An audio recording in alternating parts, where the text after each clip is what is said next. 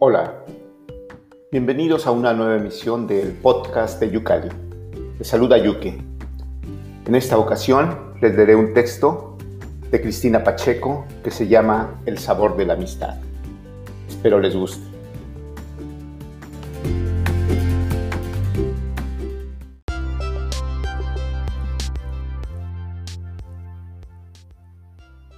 Por el confinamiento hago el trabajo desde mi casa. No es lo mismo que estar en la oficina, pero tiene una ventaja. No necesito transportarme y ahorro mucho tiempo. Esta semana lo he dedicado a revisar cajones, estantes, maletas, bolsas.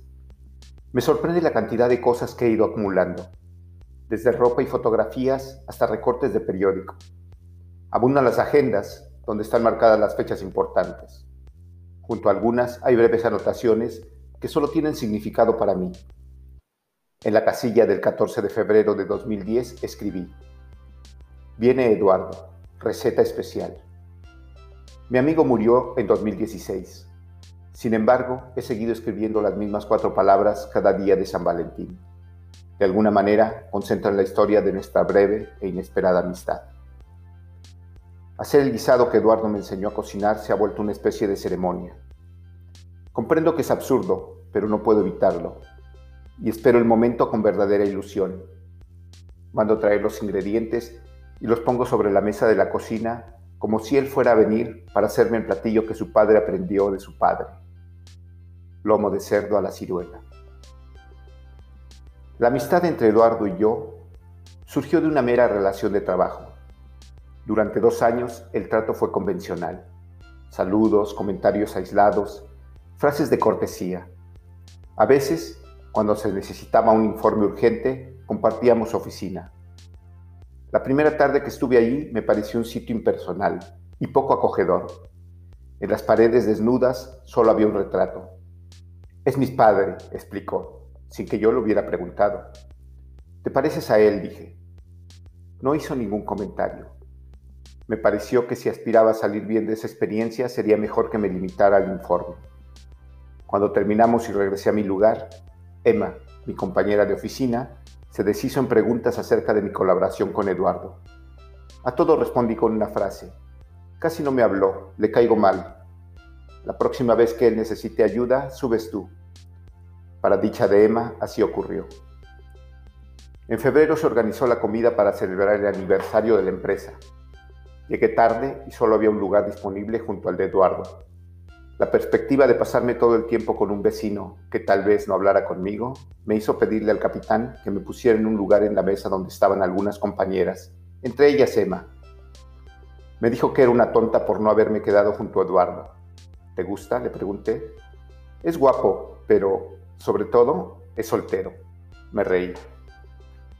Lo único bueno de los aniversarios es que al terminar la comida nos dan la tarde libre. Tenía pensado dedicarla a hacer la compra de la semana y luego correr a mi departamento para seguir decorándolo.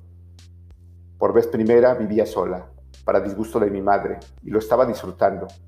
Al salir del supermercado, me fui al sitio para tomar un taxi.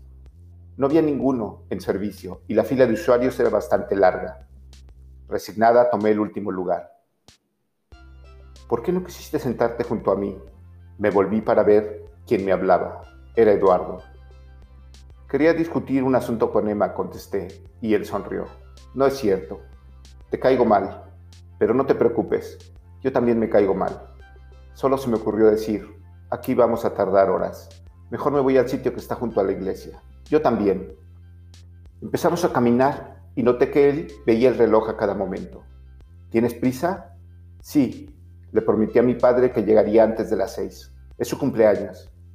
Le gusta oír música mientras cocinamos junto su famoso lomo a la ciruela.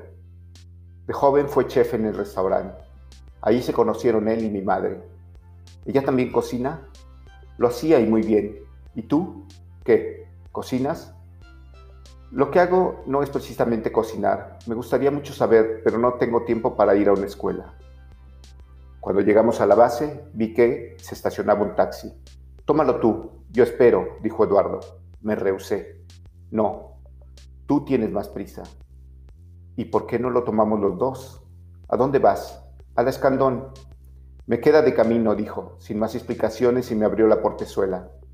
En cuanto subimos me volví hacia la ventanilla. Qué bueno que se nos ocurrió venirnos para acá en vez de seguir esperando, comenté. Gracias a ti llegará el tiempo para el famoso lomo. ¿Es difícil prepararlo? No, pero lleva tiempo. Vale la pena, porque es una delicia. A ver si un día me das la receta. Mejor te lo preparo. ¿Dónde? Pues un día me invitas a tu casa y cocino. Por fortuna estábamos llegando a mi casa. Aquí me bajo. Nos vemos mañana. Sí, felicitas a tu padre. Estaba aturdida. No podía creer que en unos minutos hubiera logrado saber más de Eduardo que en dos años que llevábamos de trabajar en la misma empresa. Saqué mis primeras conjeturas. Es buen hijo, le gusta cocinar, adora la música y lo que menos esperaba, conversa. Sentí deseos de llamar a Emma y contarle mi aventura, pero no lo hice. En realidad no había sucedido nada extraordinario entre Eduardo y yo. Lo más seguro era que al día siguiente volveríamos al trato cortés y distante. Llamé a mi madre para ver cómo estaba y para contarle de mis avances en la decoración del departamento. Está quedando precioso, de verdad precioso. Oye, te noto muy alegre, muy animada. Mentí. Estoy igual que siempre. A lo mejor Ven pronto a visitarme, no te esperes a que sea mi cumpleaños. Pensé en el padre de Eduardo y en él cocinando juntos mientras oían música y me sentí feliz. Al día siguiente, Eduardo y, Eduardo y yo llegamos al mismo tiempo a la sala de juntas. Aún no había nadie y le pregunté por el cumpleaños de su padre. La pasamos muy bien, cociné yo, a él le dolían las manos. ¿Y cómo te salió el lomo? Delicioso, no te creo. Pues invítame a tu casa y te lo demuestro. ¿Cuándo quieres ir? El domingo 14, eh, es 14 de febrero. Celebraremos el Día de la Amistad. Acepté. Fue un día muy especial. Mientras Eduardo cocinaba, yo iba apuntando la receta de lomo a la ciruela. Lo preparó con frecuencia, pero siempre el día de San Valentín. El sábado invité a Emma a comer. El lomo le encantó y quiso saber qué le daba un sabor tan especial. No se lo dije es el sabor de la amistad.